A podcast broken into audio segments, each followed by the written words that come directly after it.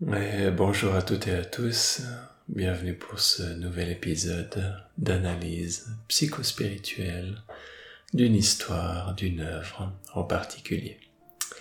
Aujourd'hui on va s'intéresser à deux livres qui sont sur la même histoire, à savoir l'histoire de Krishna. Krishna qui est un personnage central de la spiritualité de l'Inde, qui est notamment le personnage central, incarnation du divin de Vishnu, dans l'épique du Mahabharata. Donc la spiritualité de l'Inde est construite autour, notamment autour de deux grands épiques, le Mahabharata et le Ramayana, qui sont à chaque fois les histoires de deux incarnations, euh, d'une incarnation de Vishnu, une fois sous la forme de Rama, une fois sous la forme de Krishna dans le Mahabharata, et un des chapitres du Mahabharata est la fameuse Bhagavad Gita, qui est des fois appelée la Bible des hindous. Et Krishna a l'histoire de sa vie qui est très intéressante parce qu'il va prendre différents rôles, montrer différentes facettes et va être un personnage, il va donc euh, être considéré comme étant un avatar, une incarnation directe du divin sur Terre et va montrer un aspect très à vouloir apprécier la vie qui contraste pas mal avec beaucoup d'aspects spirituels plus ascétiques de personnes voulant renoncer au monde, voulant se retirer dans une cave. Ici, Krishna va avoir une enfance qui va être d'un enfant insouciant, joyeux, faisant des farces. Ensuite va avoir une vie euh, adulte de roi et va avoir ensuite cette place centrale dans le Mahabharata et la Bhagavad Gita dans la dernière partie de sa vie. J'ai ici avec moi deux livres, un sous la forme d'une sorte de bande dessinée, roman graphique, qui est un peu plus conséquent qu'une bande dessinée qu'on a qu'on a d'habitude. Je ne sais pas s'il y a le nombre de pages qui est qui est écrit, mais à, vue d'œil, il doit y avoir une centaine de pages ou plus. Euh, donc c'est quelque chose d'assez, d'assez conséquent. L'art est magnifique. Ça s'appelle Krishna A Journey Within, un voyage intérieur, par Abhishek Singh. Et cette personne, Abhishek Singh, a un style qui est magnifique dans la représentation des aspects divins de l'Inde, de la spiritualité de l'Inde, euh, que j'aime beaucoup et pour moi euh, beaucoup des, planches, beaucoup des pages qui sont là alors que d'autres ont l'air d'être plus comme une... Euh, où on suit une histoire d'une bande dessinée classique, mais beaucoup de l'art et les dessins sont, juste, sont juste magnifiques, on aurait envie de les encadrer. Euh, il y a des, il y a des, des scènes d'amour avec, avec Radha, qui est sa, sa compagne quand il est dans, ce, dans le, son village d'enfance, pendant son, son adolescence, où il découvre, euh, ils découvrent l'amour ensemble et leur relation amoureuse est une des représentations les plus, les plus célèbres autour de, autour de Krishna.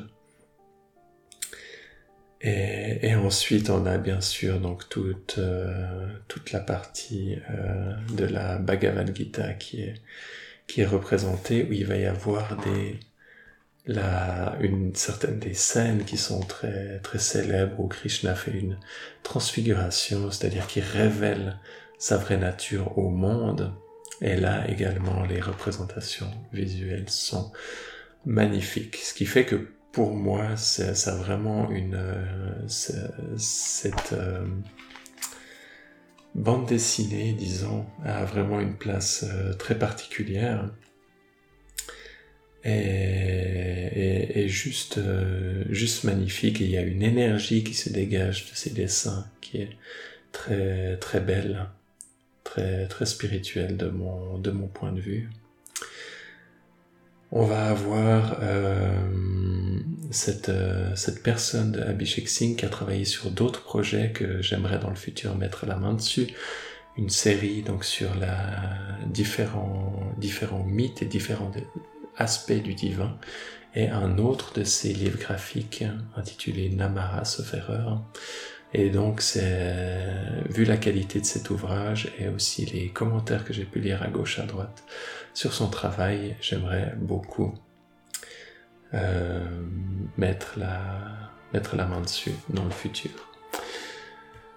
Et j'ai également un deuxième livre qui est lui plus, euh, plus comme un roman qui s'appelle The Complete Life of Krishna, la vie complète de Krishna, basé sur la, la tradition orale et les écritures sacrées, livre écrit par une autrice du nom de Mataji Devi Vanamali, qui a un ashram à Rishikesh. Je suis passé à Rishikesh, mais pas en particulier à son, à son ashram.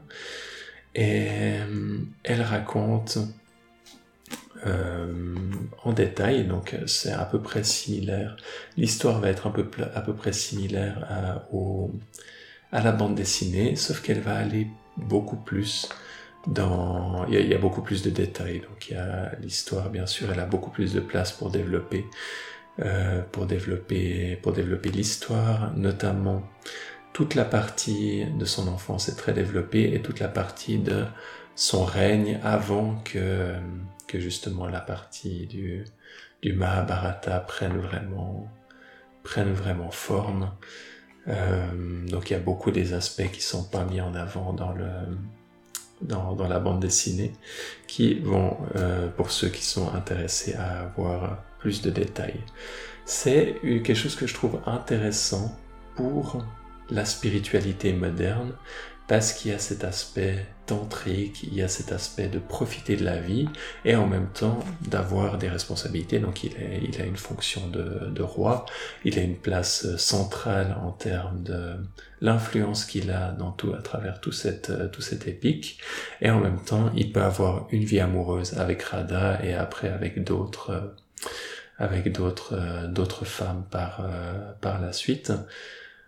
Euh, il peut avoir une vie responsable, il peut, il peut rester joueur, il peut apprécier, apprécier la vie, il est souvent représenté à, être dans la nature, à jouer de la flûte avec euh, des, les animaux autour de lui. Et du coup, ce personnage de, de Krishna est cette manière d'apprécier la vie, d'apprécier la spiritualité, et pas quelque chose qui est beaucoup mis en avant là dehors et je pense que c'est dommage et qu'il y a beaucoup à apprendre de, de ce personnage.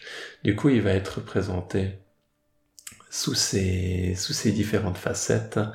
On va le voir euh, au moment de son, de son enfance, à pouvoir euh, faire des farces à des moments, prendre un peu ce rôle d'enfant à d'autres moments, euh, prendre ce rôle divin de, d'autres, de certaines manières où il va pouvoir faire apprendre des choses aux personnes autour de lui. Toutes les personnes qui, qui le croisent dans, dans le village vont comme tomber sous son, sous son charme et tomber en, dévotion. Il va y avoir euh, comme euh, cette compréhension des personnes autour de lui, accepté par, euh, par tous, bien sûr, mais euh, il va y avoir cette compréhension de beaucoup des, personnages autour de lui que, oui, en effet, c'est, vraiment l'incarnation du, du divin, c'est vraiment une personne qui retranscrit ces, ces aspects divins. Et puis les personnes vont être comme euh, charmées par cette par ce, ce, bonheur et cette joie qui va, qui va pouvoir, euh, qui va pouvoir amener. Du coup, il va y avoir tous ces aspects de bhakti, de, dévotion. Et si vous allez en, en Inde, vous allez voir que c'est vraiment un personnage, le personnage de Krishna qui est, qui est, qui est adoré par, euh, par, la, par la foule de manière, de, manière, de manière générale et qu'il va y avoir toute cette, euh, toute cette dévotion autour de ce, de ce personnage, notamment par les personnes qui vont être les euh, autour de, de Vishnu. Et Vishnu, ça va être un des trois aspects du, du divin dans l'hindouisme en, général. Il va y avoir Brash, euh, la trinité Brahma, Vishnu et Shiva. Brahma étant le créateur, celui qui va manifester les choses, Vishnu étant le préserveur, celui qui va maintenir l'équilibre des choses, et euh, Shiva étant le destructeur ou celui qui va réabsorber la manifestation. Du coup, très souvent, on va voir des, du, des personnes qui vont vouer des cultes à Shiva et le shivaïsme dans, les, dans la spiritualité, des personnes ascétiques qui vont vouloir euh, tout faire pour retourner vers le, vers le divin et pas avoir peur de renoncer à la vie. Vous avez beaucoup de formes de shivaïsme qui vont avoir cette tendance à devenir ascétiques. Et euh, vous allez aussi avoir des, personnes qui vont euh, vouer un culte ou avoir comme aspect divin principal Vishnu. Et Vishnu est dit dans la tradition comme ayant eu dix avatars, dix, dix incarnations dans, dans lesquelles il est venu directement pour amener sa sagesse. Et donc l'incarnation de Rama, donc il y a eu six premières euh, incarnations. Ensuite, on a eu la septième qui est Rama, Rama le personnage principal du Ramayana. Ensuite, la huitième qui va être Krishna, le personnage central du Mahabharata. Et ensuite, la neuvième qui est sujet à controverse. Certaines personnes vont dire que c'était Bouddha, d'autres personnes vont dire que c'était un autre sage indien au XXe siècle du nom de Ramakrishna.